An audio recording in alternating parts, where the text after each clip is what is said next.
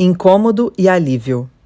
Uma informação simples, dita por acaso, que me salvou.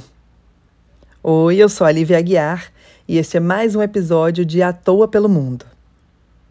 Foi na manhã do meu primeiro dia em Amritsar. Eu estava sentada na beira da piscina sagrada do Templo Dourado dos Sikhs, passeando com a inglesa Kate, te amo para sempre, Kate, naquele limbo entre o café da manhã e a hora do ônibus para Dharamshala, quando ela disse: Ai, na outra viagem que eu fiz pela Índia, eu tive yeast infection pela primeira vez e não sabia o que era. Fiquei desesperada, passei dois meses sofrendo, ardia muito, especialmente quando estava muito calor. Me interessei pelo assunto porque eu estava sentindo isso desde a chegada em Hong Kong. Yeast infection? Infecção de fermento?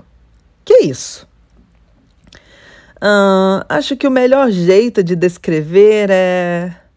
Desculpa falar assim, mas parecia que eu estava fazendo queijo pela buceta.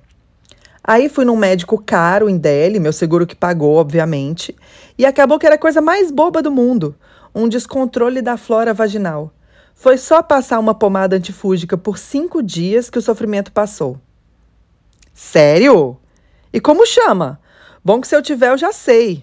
Eu tô assim, tem quatro meses que eu virei um laticínio. É um remédio da Bayer, Canesten. Tem em pomada e em comprimido. Na Inglaterra só dá para comprar com receita médica, mas aqui é só pedir na farmácia. Anotei mentalmente. Quando cheguei em MacLeod a primeira coisa que eu fiz, depois de encontrar um hotel, negociar o valor do quarto, deixar a mochila no quarto, foi entrar numa farmácia e comprar os três tratamentos para candidíase que eles tinham. Agora volte para o capítulo 1 dessa história e releia, sabendo que eu saí do Brasil já com uma coceirinha que evoluiu para assadura, inchaço e queijos estranhos por quatro meses. Quatro meses vivendo os melhores dias da minha vida enquanto sentia um dos piores desconfortos da minha vida. Agora que minha buceta tá feliz de novo, eu vou passar o rodo. Esse é só um trechinho do capítulo sobre Amritsar. O restante você vai ler ou ouvir quando o livro sair. Beijinhos e até o próximo episódio. Lívia.